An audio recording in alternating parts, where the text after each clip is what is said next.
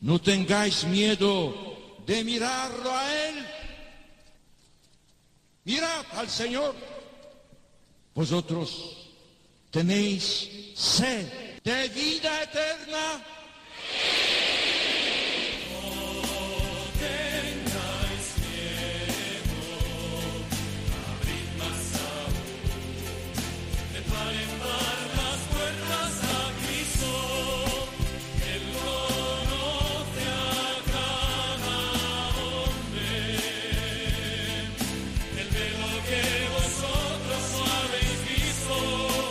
Comienza No tengáis miedo con el padre Juan Francisco Pacheco.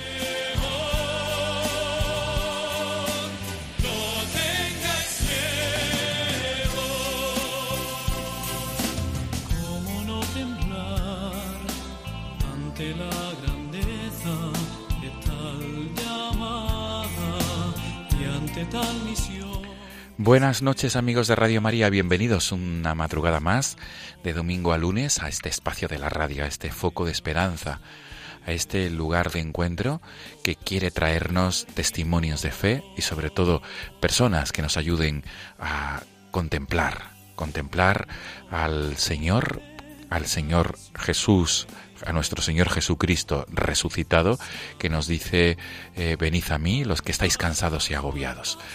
El sumario amigos del programa de esta noche, de esta madrugada, es el siguiente. En primer lugar tendremos con nosotros al sacerdote mm, don Alberto José González Chávez, porque él es el autor de la última biografía del padre Arnaiz, la última biografía que ha editado San Pablo. El padre Arnaiz será beatificado, Dios mediante, el próximo sábado 20 de octubre en la Catedral de Málaga. Por este motivo, don Alberto José González Chávez, que trabaja en la diócesis de Córdoba como delegado de la vida consagrada, de la vida religiosa, nos va a hablar de este futuro beato, de este sacerdote jesuita que será elevado a los altares en la Catedral Malacitana el próximo 20 de octubre. Y en la segunda parte, amigos, tendremos con nosotros también a través del hilo telefónico a un delegado de apostolado seglar, concretamente a Isaac Martín Delgado, que es el delegado de apostolado seglar de la Archidiócesis de Toledo. Estará con nosotros acompañándonos porque nos va a hablar de la jornada de delegados de apostolado seglar y responsables de movimientos y asociaciones que se va a celebrar el último fin de semana de octubre, los próximos días 27 y 28, en la Casa de Espiritualidad Nuestra Señora de la Anunciación en Madrid. Y también Isaac nos va a abordar el cometido que desarrolla como delegado de apostolado seglar, como el que tiene que unificar ese trabajo de todos los laicos de la en concreto de su diócesis, la Archidiócesis de Toledo. Amigos, este es el sumario del programa. Bienvenidos una vez más y sobre todo muchísimas gracias por ser fieles a esta cita quincenal. Comenzamos. La verdad, sois la esperanza de nuestra iglesia. Servid al hombre y a la humanidad.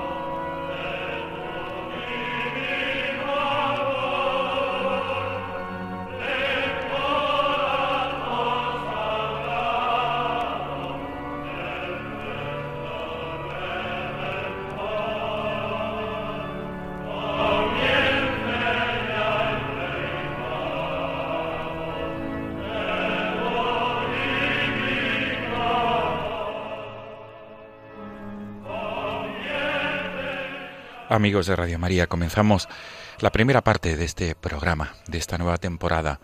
Estamos en la madrugada del lunes 8, del lunes 8 de octubre y como ya hemos informado en el sumario del programa, el próximo día 20 de octubre la ciudad de Málaga acogerá la beatificación del venerable siervo de Dios Tiburcio Arnaiz, sacerdote jesuita, un sacerdote natural de Valladolid que ingresó posteriormente en la Compañía de Jesús y que desarrolló su misión pastoral por toda Andalucía, pero de una manera muy especial en la diócesis de Málaga, en la provincia de Málaga y en otras partes también de Andalucía. Por este motivo tenemos con nosotros, al otro lado del hilo telefónico, al autor de la última biografía escrita sobre el futuro beato Tiburcio Arnaiz. Con nosotros se encuentra al otro lado del teléfono Monseñor Alberto José González Chávez. Él es sacerdote que trabaja como delegado episcopal para la vida consagrada en la diócesis de Córdoba. Y él es el autor de la última biografía sobre el padre Arnaiz, la, la última biografía titulada eh, Padre Arnaiz, Me he dado prisa en vivir, editada por San Pablo y que será presentada el próximo día 10 de octubre, el próximo miércoles, por la tarde a las 8, en el Salón de Actos de la Cofradía de los Estudiantes de Málaga, en la calle Alcazabilla de esta ciudad andaluza.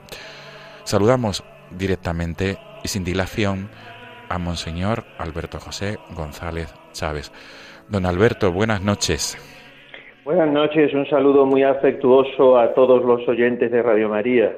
Muchas gracias por atendernos a estas horas de la noche, de la madrugada ya. Un placer. Y la primera pregunta de recibo es, estamos escuchando de fondo el tema, el tema que usted mismo ha escogido para el comienzo de esta entrevista, que es el tema Ven Corazón Sagrado. ¿Por qué, don Alberto? ¿Por qué este tema que está sonando de fondo? Primero porque la oración más perfecta de todas es el Padre Nuestro. Nos la ha enseñado el mismo Jesucristo y sus peticiones son todas absolutamente completas. Y una de ellas es, venga a nosotros tu reino. Y este himno es un eco de esa petición. Se titula, es como el himno más oficial de todos, el himno nacional del Sagrado Corazón eh, nacional porque España está consagrada al corazón divino, estamos celebrando mm, pronto los 100 años de la consagración. Y escogí esto cuando se me pidió un tema musical por parte de, de Radio María, porque me parece que es un compendio perfecto de todo el ministerio apostólico, de toda la pastoral, de todos los trabajos eh, por el Evangelio, duros trabajos del Evangelio que desarrolló en su vida tan fecunda y tan llena el Padre Arnaiz. Todo se dirigió a esto. Venga a nosotros tu reino, ven corazón sagrado con tu reino de amor, de justicia, de paz, de verdad, de santidad y de vida. Y, él pues tenía el deseo de que, de que fuese realidad lo que se canta en ese himno, ¿no? Ven, tuya es España entera, tuyo es invicto blasón, ven y vence, reina impera, oh sagrado corazón. No se trata de, triunfalismos, de nacionalcatolicismo, se trata del deseo de que Cristo establezca su imperio de amor, eh, establezca sus bienaventuranzas en el corazón de todo hombre y por tanto en toda España, en toda Málaga, en todos los lugares que él misionó. Por eso me parecía muy emblemático de la figura y de la actividad pastoral de este grandísimo, inmenso apóstol del Sagrado Corazón, como todo buen jesuita, que fue el Padre Arnaiz. Qué bueno.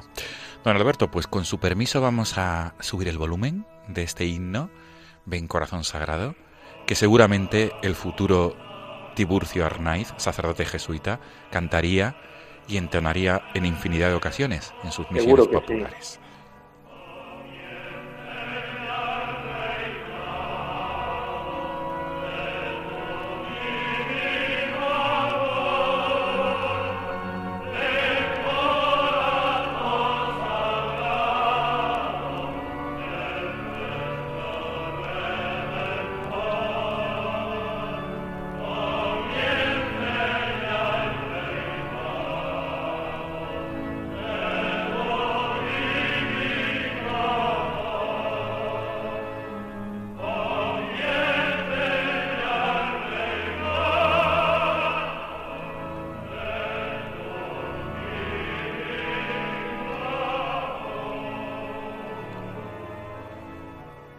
Don Alberto, mm, una de las preguntas, además de la pregunta de recibo de la elección de este tema musical, es eh, que usted ha escrito mm, diversas y varias biografías de mm, distintas personas que han alcanzado la santidad, que han sido canonizadas.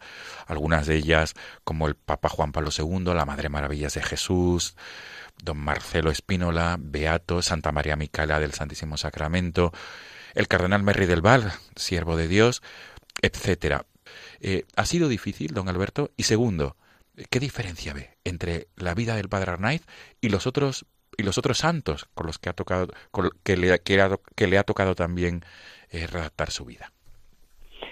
Pues esta pregunta tan aguda me provoca a mí una confesión, eh, una confesión en el doble sentido de la palabra, un desvelar sentimientos y un acusarme de cierta culpa.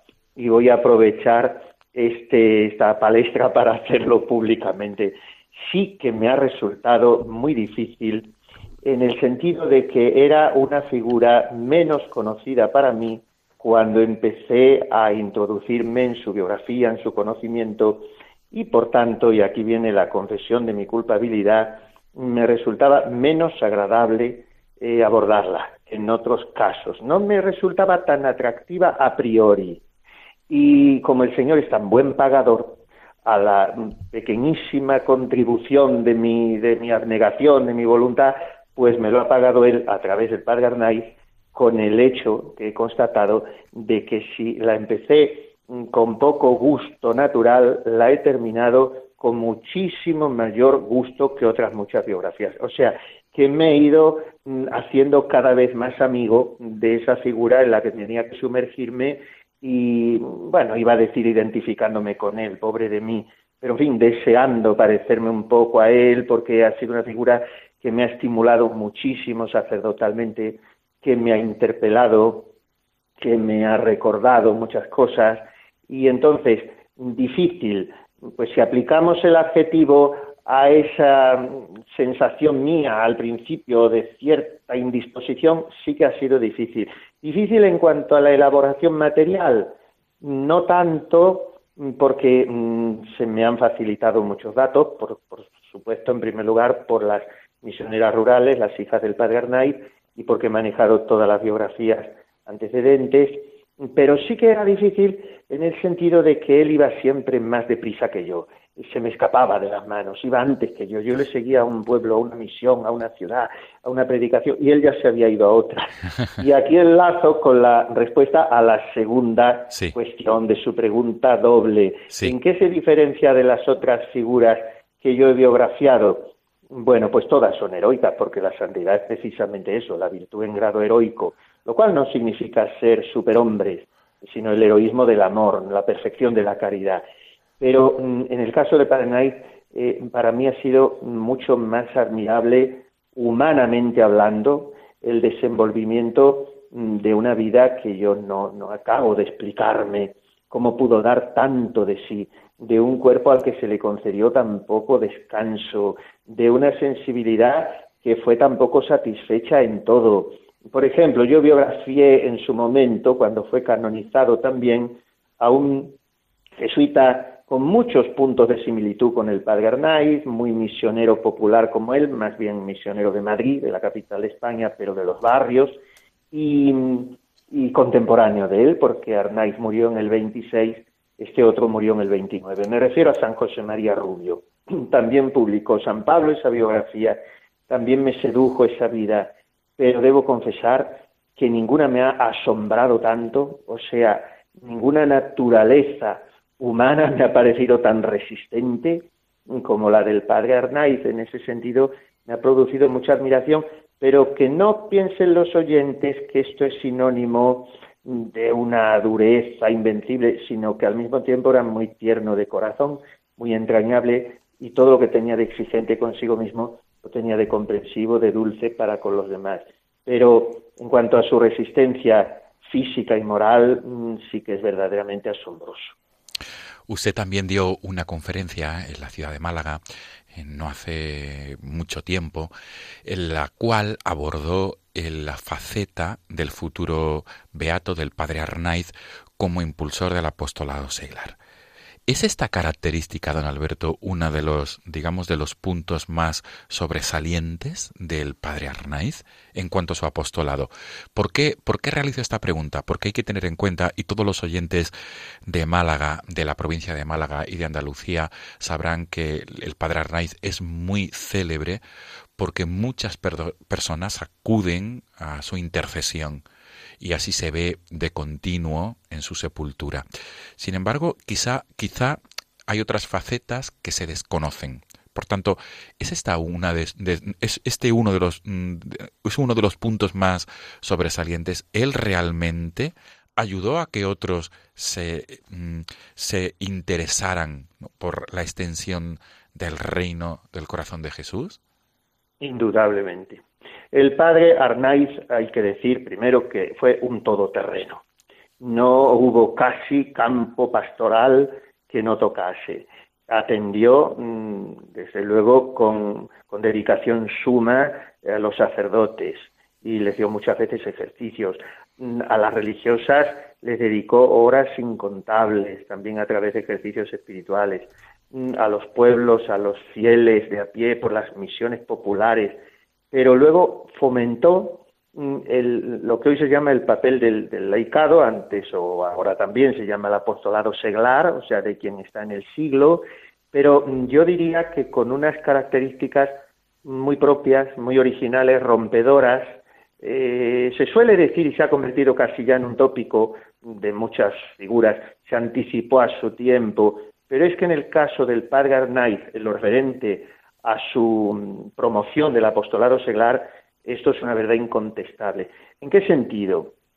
En el sentido de que él mm, implicó, como se dice ahora, interesó en apostolados muy importantes a los seglares, más casi a las seglares, pero confiando mucho en ellos. O sea, no tratando a los seglares, que es el fallo que a veces tenemos, como menores de edad permanentes o menos todavía clericalizándolos. O sea, él no quiso mm, que sus eh, misioneras rurales, que no empezaron siendo tales, sino señoritas eh, apostólicas que se entregaban a sus, a sus trabajos también para ayudarle al padre, él no quiso que fueran un simulacro de monjitas, ni que los señores que le seguían viviesen como religiosos, no sino que fuesen muy seglares, no trataba de clericalizarlos, sino de incendiarlos en el amor a Jesucristo y que desde ahí ellos lo propagasen desde su estado, porque trató con muchos seglares célibes, que eran los que naturalmente estaban más libres para seguir sus iniciativas, pero trató con muchos matrimonios, o sea, con seglares de todos los estados. Y ya digo, les implicó mm, revalorizando mucho y cultivando la madurez de estos seglares. Cerca del padre Arnaiz se crecía, nunca se menguaba. O sea, él era un hombre que, no acortaba las alas, sino que daba confianza, estimulaba y lanzaba al trabajo fiándose totalmente, mm, primero de de la gracia de Dios, naturalmente, y después de las capacidades de aquellas personas, y no andaba fiscalizando ni siguiendo de cerca, eran ellos los que naturalmente recurrían una vez y otra a la orientación de quien era su maestro espiritual. Pero creo que todavía hoy deberíamos aprender mucho de este estilo de hacer las cosas. Mm, o sea, los seglares no son curas o monjas en pequeño, sino que son seglares con toda su, fantástica potencialidad. Y así los descubrió el padre Arnaiz y así se sirvió, en el mejor sentido de la palabra, de ellos como colaboradores inestimables de sus apostolados. Qué bueno.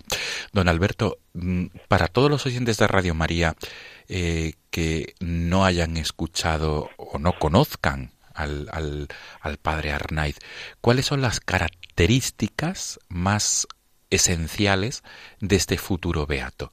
¿En qué, en qué se caracteriza el padre Arnaiz y cuál es su mensaje de santidad para, para toda la iglesia, eh, en concreto para la iglesia de Málaga, donde va, a ser, donde va a ser beatificado, pero por ende también para toda la iglesia universal.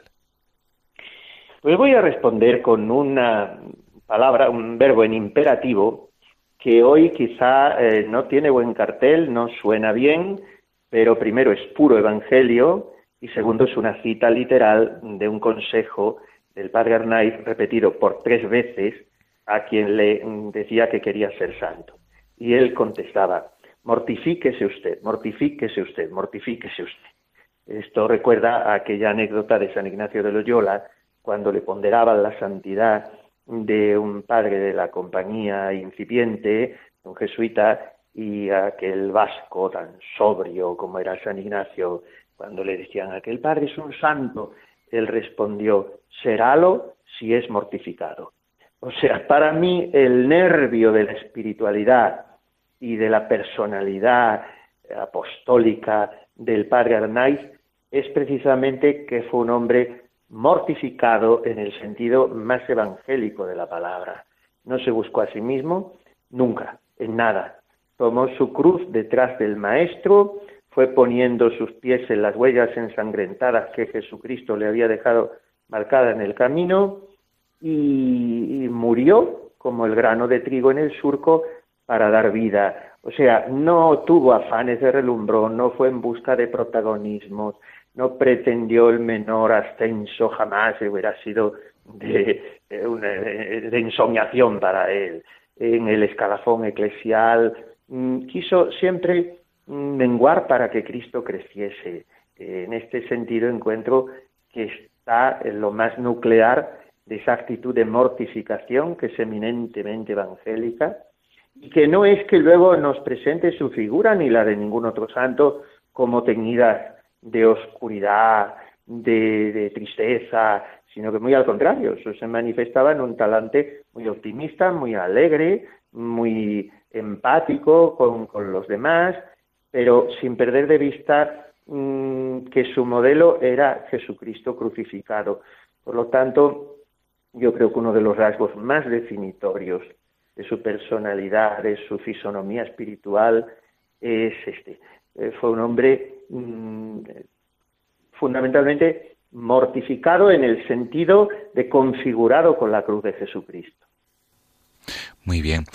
Llama la atención también, don Alberto, que después de tanto tiempo que ha pasado, bueno, prácticamente, eh, cuando digo tanto tiempo, él fallece en 1926 en la ciudad de Málaga, y es mm, llamativo y curioso que el pueblo Mm, muchas personas que no le conocieron obviamente, sin embargo han recibido el testimonio de sus antepasados acerca de la figura del padre Arnaiz, de lo que hizo en los barrios humildes, en las zonas alejadas, donde no había cultura, ni cultura religiosa, ni cultura humana, donde faltaba prácticamente lo esencial para vivir dignamente y con condiciones salubres, llama la atención esto, que muchas personas, si no me equivoco, eh, cuentan lo que a su vez han recibido de sus padres y de sus abuelos.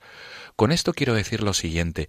Em, cuando mm, el Papa nos habla de eh, eh, ir a las periferias, está claro que ya otros vivieron esto, ¿verdad? Que es el padre Arnaiz vivió profundamente este afán por ir a los lugares mm, de periferias espirituales y físicas. Sí, no cabe duda, todo esto de mm, son expresiones, claro, más al uso con el vocabulario de los tiempos, ¿no? Pero iglesia en salida, todo eso bien, lo han vivido todos los santos, pero el padre Arnaiz efectivamente se impone en esta faceta de una manera muy, muy, muy notable, porque es que él estuvo siempre en salida. O sea, yo, por ejemplo, después de haber buceado bastante en la personalidad del padre Arnaiz, no me lo imagino en la sacristía nada más que para confesar a los hombres, si no había otro confesonario.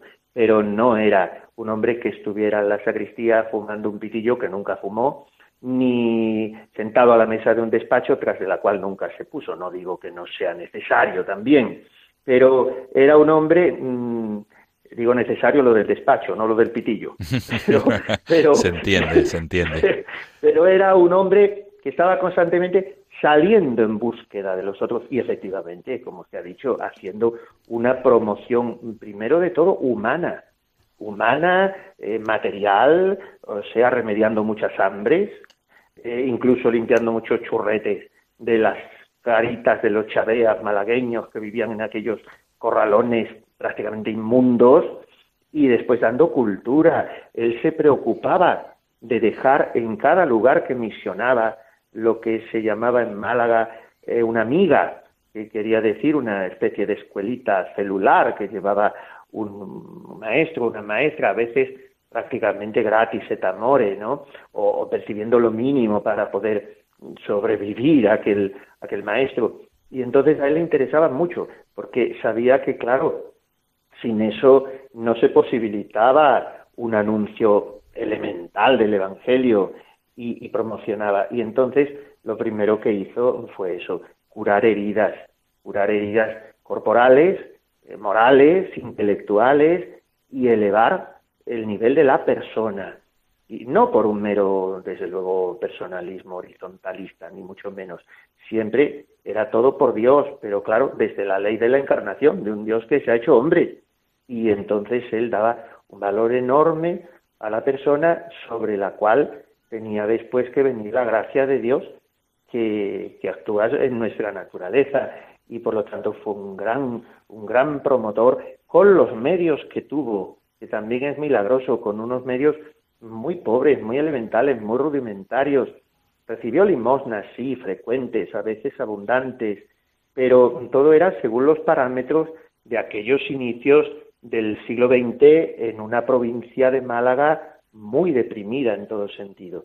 Entonces él, en aquellas coordenadas históricas, supo hacer de la necesidad virtud y realizó una promoción humana extraordinaria que junto a la promoción espiritual hizo que San Manuel González, que era el obispo de la diócesis, el obispo de los sagrarios abandonados, en la oración fúnebre que pronunció ante el cadáver del padre Arnaiz, llorase como un niño, porque decía, se me ha ido uno de mis principales colaboradores. Efectivamente, mm, elevó en todo sentido el nivel de, de la diócesis de Málaga. Don Alberto, estamos disfrutando al menos un servidor sobremanera y supongo que los oyentes también. Se nos Yo también mucho porque la entrevista está muy bien hecha y perdone, porque su voz es de locutor de los buenos. Gracias. No quería eh, que pasara desapercibida la siguiente pregunta. Usted ha elegido el título mm, para la biografía del padre Arnaid el subtítulo, mejor dicho, con una de sus frases, me he dado prisa en vivir. Esta es una... Ahora le, pido por favor que lo cuente a todos los oyentes de Radio María porque ha elegido este subtítulo, esta frase literal del padre Arnaid. Pero supongo que habrá muchísimas eh, anécdotas de la vida del padre Arnaid y me gustaría que además de esta, de, de, la, del motivo del subtítulo de la biografía del padre Arnaid, nos em, compartiera alguna que más le haya calado a usted, es decir, eh, de esas eh, cantidad de anécdotas que ha podido conocer a través de los documentos que le, que les han, que le han hecho llegar las misioneras de las doctrinas rurales o los otros autores de biografías, em, que nos pudiera compartir para poder disfrutar y conocer más de fondo esta, esta figura de este santo jesuita. Por favor. Bien, pues son dos cuestiones. Primera, el subtítulo es una de las últimas frases que pronunció el padre Arnaiz cuando entró ya muy enfermo a morir en la residencia de los jesuitas de Málaga y le acomodaron en su celda, en fin, le quedaban horas y al hermano enfermero le dijo más o menos, claro, estas cosas se transmiten y no se transcriben literalmente, pero una palabra por otra da lo mismo. Le dijo más o menos, la máquina ya no da más de sí porque la he forzado. Me he dado prisa en vivir y me pareció tan expresiva esta, frase y, y tan también un resumen tan cabal de lo que fue su vida, porque efectivamente no perdió un minuto. En ese sentido entiendo que se dio prisa en vivir, no en que fuera un hombre precipitado, atolondrado, sino lo hacía todo con ponderación y fue, era un hombre reflexivo, pero no perdió un solo minuto.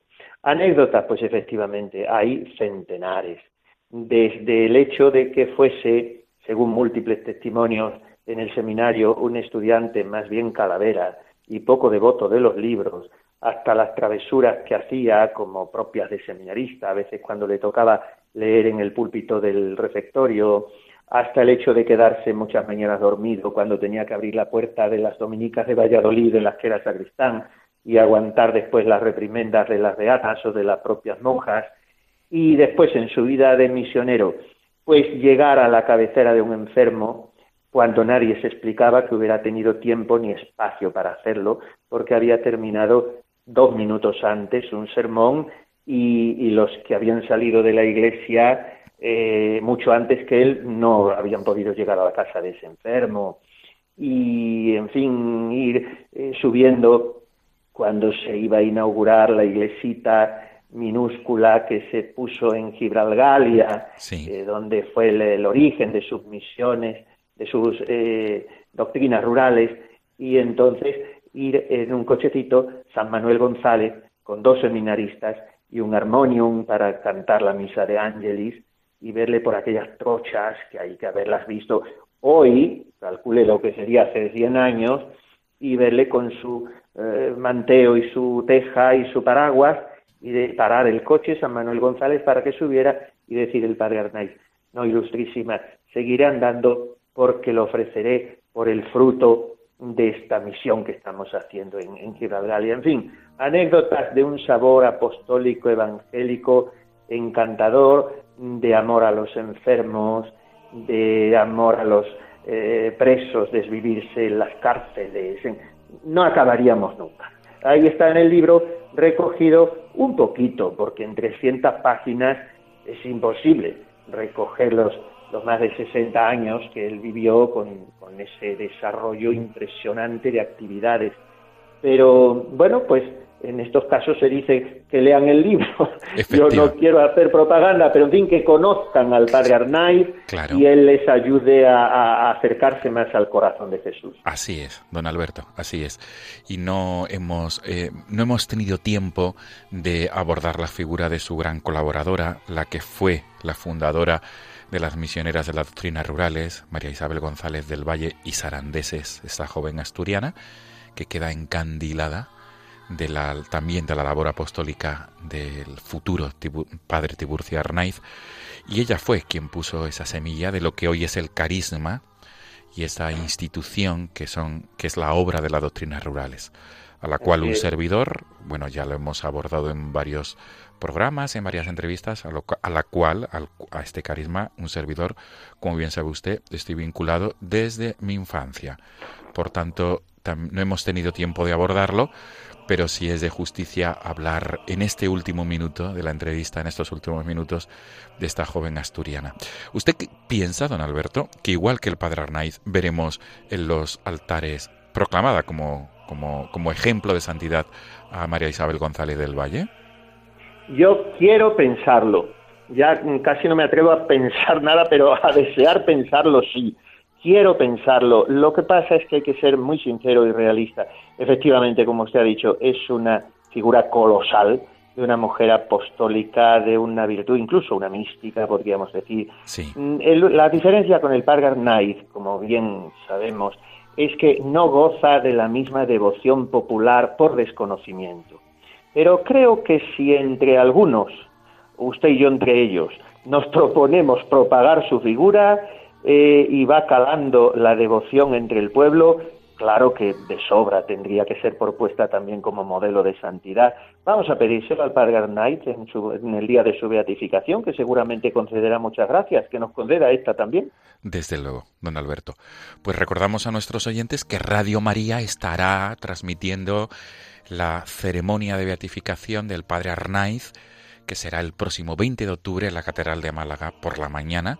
Allí estará Radio María retransmitiendo en directo la ceremonia de beatificación. Don Alberto, terminamos con el tema de fondo Corazón Santo, tú reinarás. Este tema que también usted ha escogido para como despedida de esta entrevista. No sé si se ha quedado algo en el tintero que usted quisiera subrayar acerca del padre Arnaiz o alguna, algún deseo expreso o algún comentario para todos los oyentes de Radio María. Yo estoy convencido, más que un deseo es la expresión, como digo, de una convicción de que como España es tierra de santos, y esto se pone de manifiesto constantemente y no dejará de serlo nunca, pues un nuevo santo español intercederá por nuestra patria en estas horas tan graves que está atravesando. Así es que lo que yo invito a todos es que al padre Arnaiz, que como apóstol del corazón de Jesús, como sacerdote, como jesuita, amó tanto también a España, le pidamos por nuestra nación para que efectivamente en ella reine el corazón de Jesús. Pues mil gracias, don Alberto, por, esta, por estos minutos, por esta entrevista y sobre todo darle la enhorabuena y también las gracias por esa nueva biografía del padre Arnaiz. Me he dado prisa en vivir, así es el subtítulo de esta biografía editada por la editorial San Pablo y que ya todos los oyentes de Radio María pueden conseguir en muchas librerías. Don Alberto, muchas gracias. Don Alberto José González Chávez, sacerdote, delegado para la vida consagrada en la diócesis de Córdoba.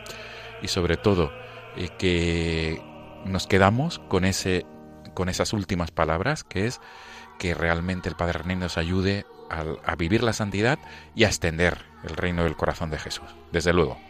Muchísimas gracias. Dios les bendiga a todos. A usted, don Alberto José. Hasta pronto y gracias. Buenas noches.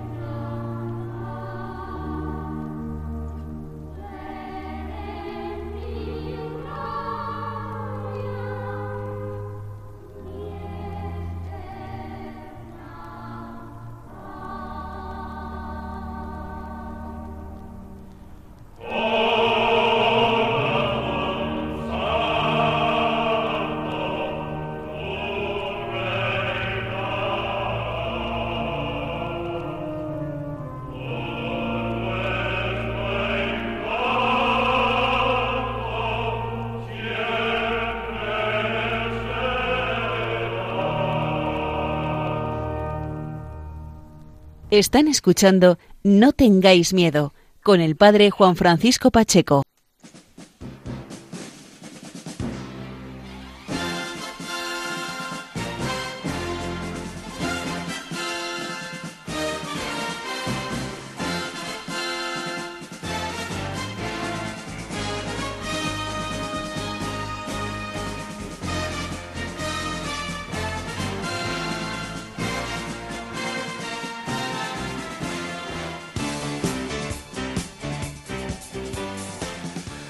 De Radio María, estamos escuchando de fondo, muchos de ustedes lo habrán advertido, la sintonía, la banda sonora del equipo A, esta célebre serie norteamericana de los años 80.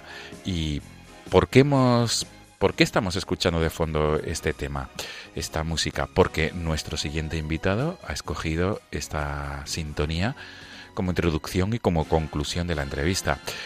Nuestro siguiente invitado es un padre de familia, está casado, tiene cuatro hijos, además es profesor de Derecho en la Universidad de Castilla-La Mancha y sobre todo el motivo por el cual está con nosotros aquí en los micrófonos de Radio María es por su cometido pastoral. Él es delegado de apostolado seglar en la Archidiócesis de Toledo. Está con nosotros porque nos va a hablar de la jornada de delegados de apostolado seglar y de responsables de movimientos y asociaciones que se celebrará el último fin de semana de este mes de octubre en Madrid, en la Casa de Espiritualidad Nuestra Señora de la Anunciación, en la calle Arturo Soria. Isaac Martín Delgado mm, lleva unos años trabajando como delegado de apostolado seglar y por eso nos acompaña para que para que nos cuente, para que nos explique cuál es su cometido pastoral y sobre todo cuáles, digamos, los retos a los cuales se enfrenta como, como este, esta persona que trabaja en una diócesis con todos los grupos y todas las asociaciones laicales. Isaac, eh, sin más dilación, muchas gracias por acompañarnos. Buenas noches. Buenas noches, don Juan Francisco, un auténtico placer. Y la pregunta de recibo, porque muchos oyentes de Radio María te aseguro que se habrán quedado sorprendidos mm, de escuchar este tema de fondo. Te advierto que el anterior tema, el último tema que ha sonado, es un tema dedicado al Sagrado Corazón de Jesús y ahora hemos dado como este giro de 180 grados y, y estamos escuchando este tema que tú mismo has escogido, que es la banda, la música de fondo del equipo A. ¿Por qué, Isaac? Bueno, pues por muchas razones. En primer lugar, quería que fuera algo distinto, algo más rompedor. Eh, desde luego, personalmente, pues me trae muchísimos buenos recuerdos. Yo nací en el 76, era un, niño cuando se transmitía esta serie, la veía con mis hermanos eh, y por tanto, bueno, pues me trae muchísimos buenos recuerdos, pero sobre todo lo he elegido por la idea de equipo. Eh, yo concibo la acción pastoral en las diócesis, en la parroquia, en la iglesia en general, como una labor de equipo. Entonces, esta idea de que cuatro hombres seleccionados, hombres, mujeres, eh, para llevar a cabo una misión sobre la base pues, de, un ideal que les une, ayudando a personas que lo necesitan, frente a los malos, yo creo que tiene que ver mucho con, nuestra acción pastoral, no porque nos enfrentemos frente a los malos, sino porque bueno, pues compartimos proyectos, ilusiones, esperanzas y esto nos hace unirnos para tratar de mejorar la realidad en la que estamos. Por eso yo creo que bueno, pues la idea de equipo eh, y aparte de que personalmente, como digo, me trae muy buenos recuerdos, hacía que fuera una sintonía muy apropiada. Pues perfecto. Em, es muy conocida, efectivamente, como tú has dicho, sobre todo eh, para todos los que hemos vivido la infancia en la década de los 80, efectivamente, eh, este tema musical. Pues eh, subimos el, el, volumen, como siempre solemos hacer en este programa, para escuchar las, esta música durante unos segundos. Con tu venia, Isaac.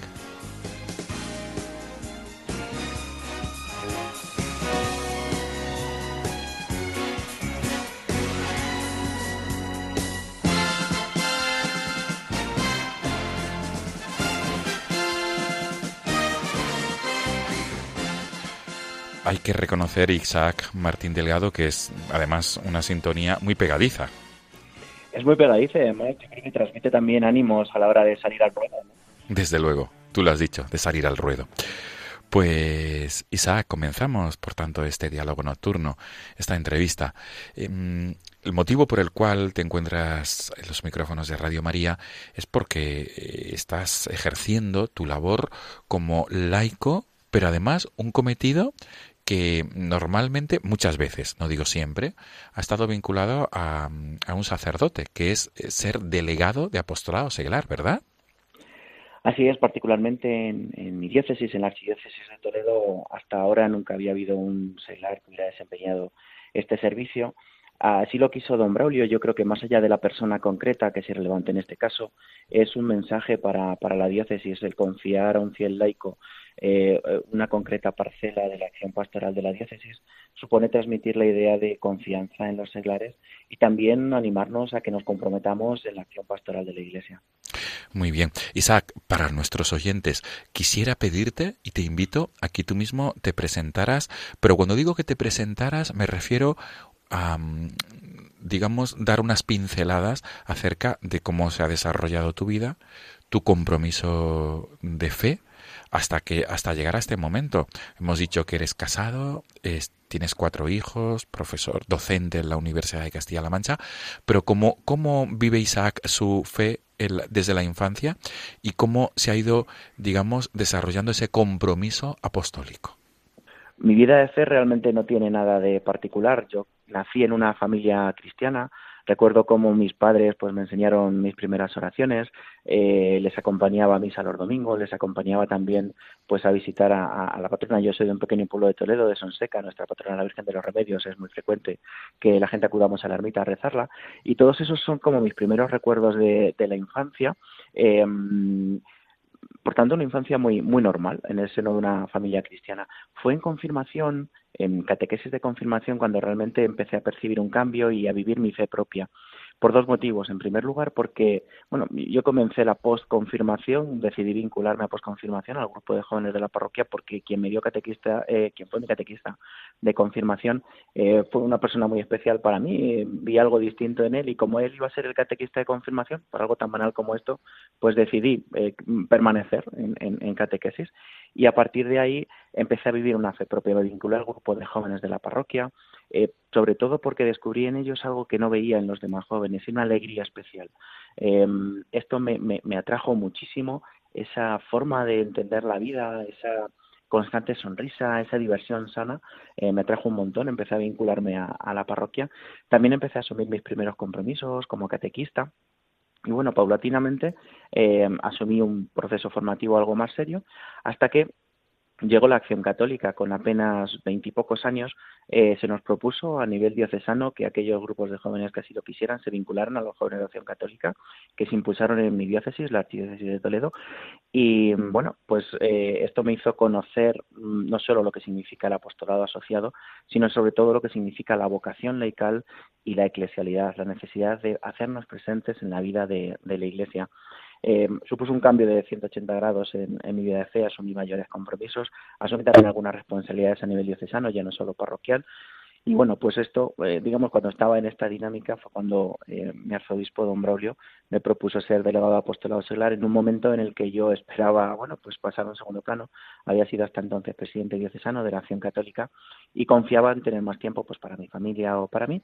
Me propuso esto, lo que había vivido en mi iglesia, en mi parroquia en la Acción Católica, es que la iglesia no solo nos, nos nos da eh, y precisamente, sino que también nos pide y precisamente porque nos da, pues nosotros tenemos que darnos a ella.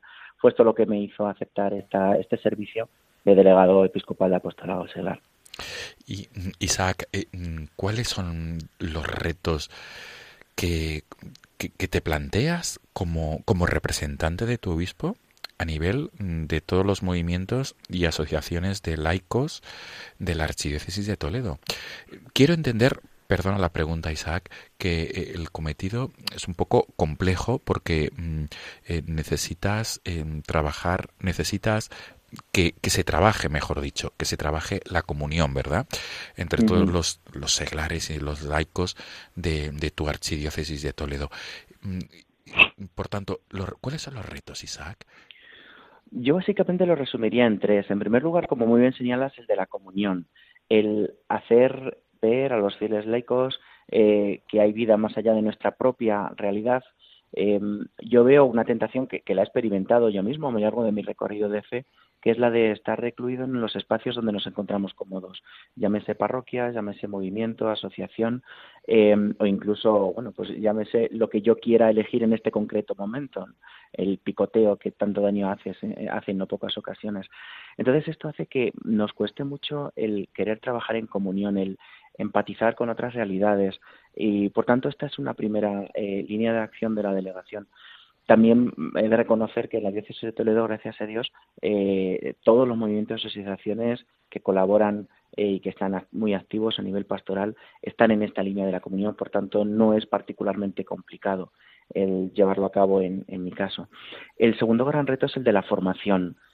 a veces los seglares nos conformamos pues con formación esporádica, bueno, pues profundizo en, en una eh, línea que me interesa por mi trabajo o porque me atrae más, em, o bueno, pues acudo a una serie de charlas que me resultan interesantes o me leo algún libro, pero nos sigue costando mucho la formación integral y permanente, es decir, el asumir un itinerario formativo serio, completo, integral, que aúne todas las dimensiones de, la vida eh, espiritual, pero también de compromiso.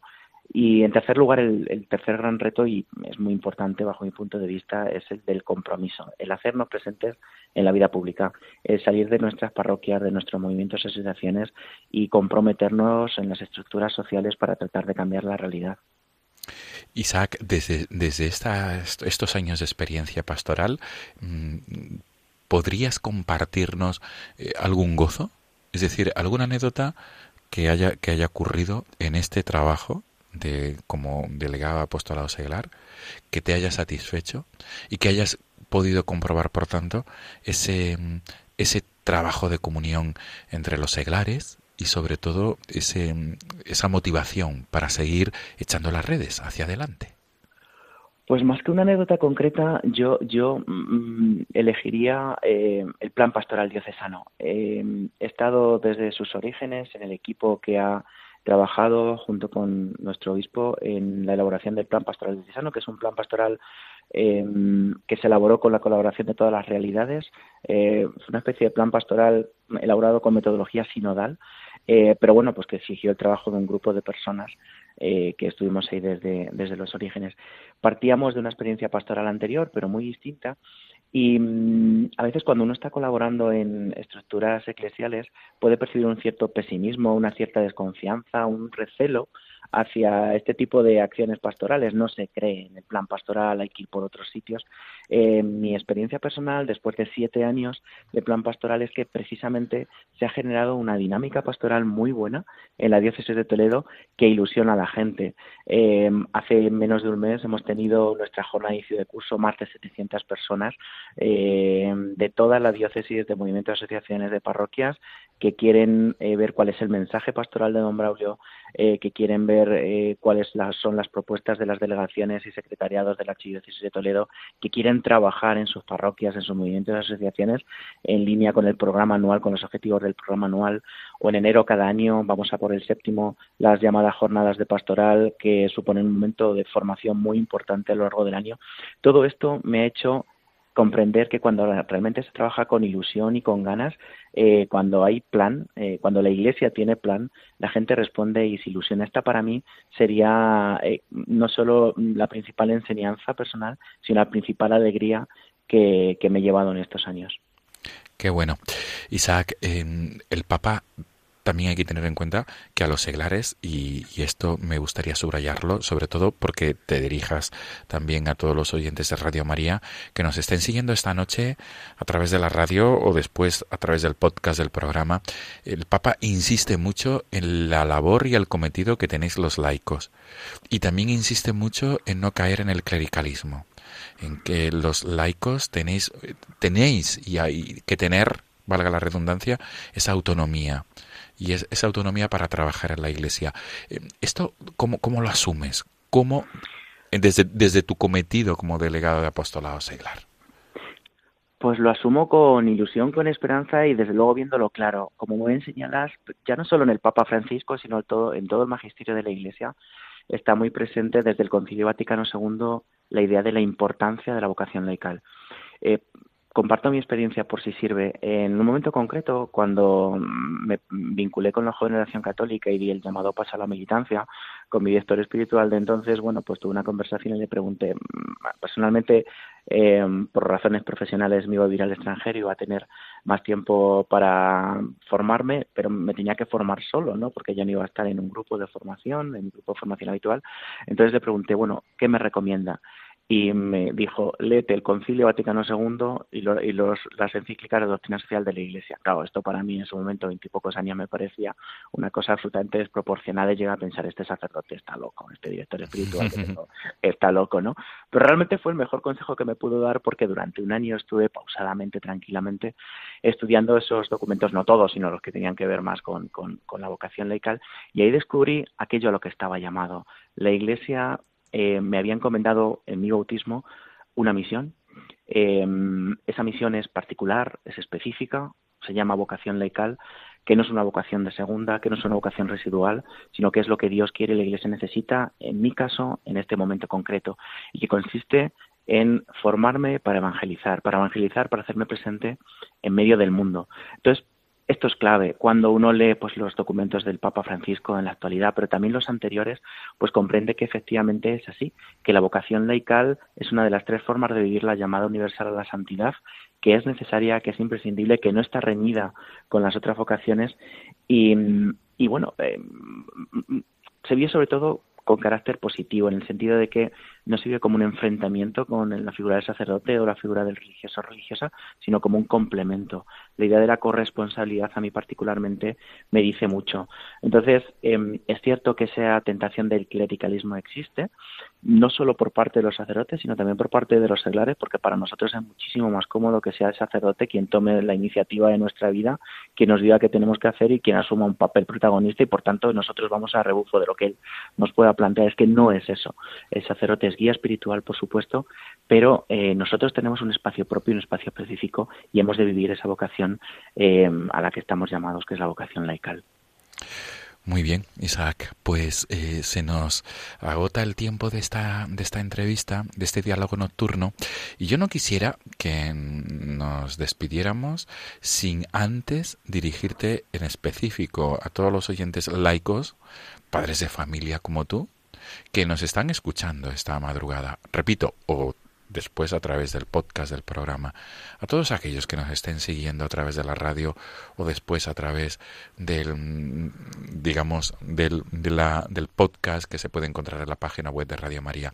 Isaac, ¿cuál es tu consejo como padre de familia comprometido con la Iglesia y sobre todo ahora mismo como delegado de apostolado seglar?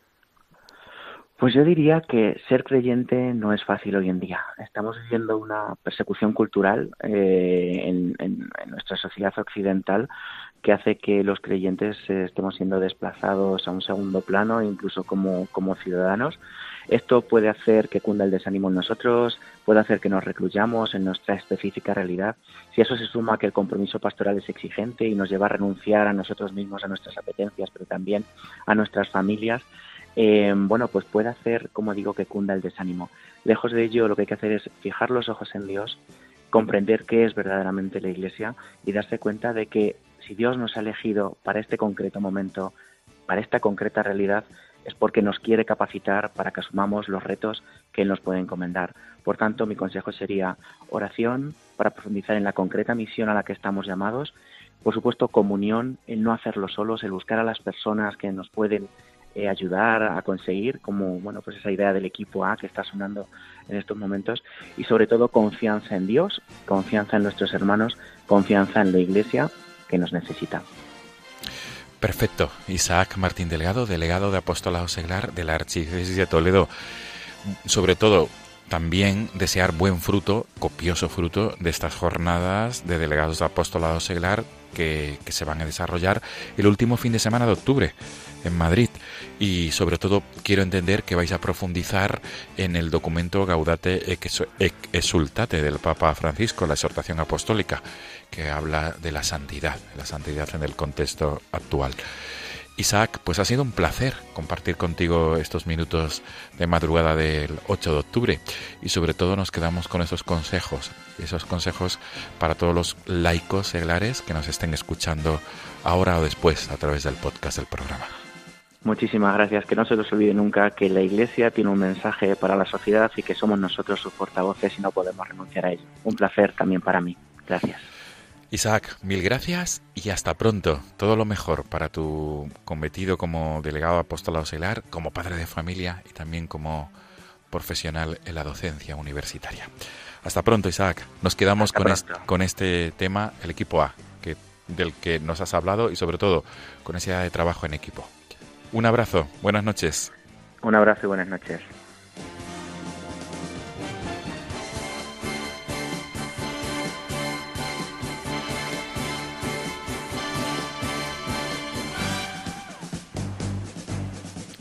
Amigos de Radio María, nos despedimos, nos volvemos a encontrar en 15 días, Dios mediante, si Dios quiere.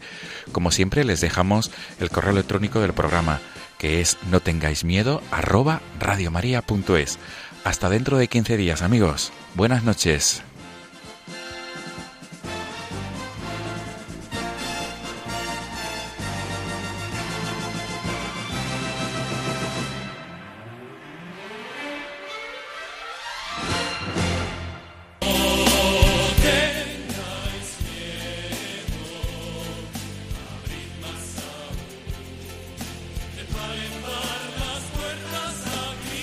Así finaliza en Radio María No tengáis miedo, un programa dirigido por el padre Juan Francisco Pacheco.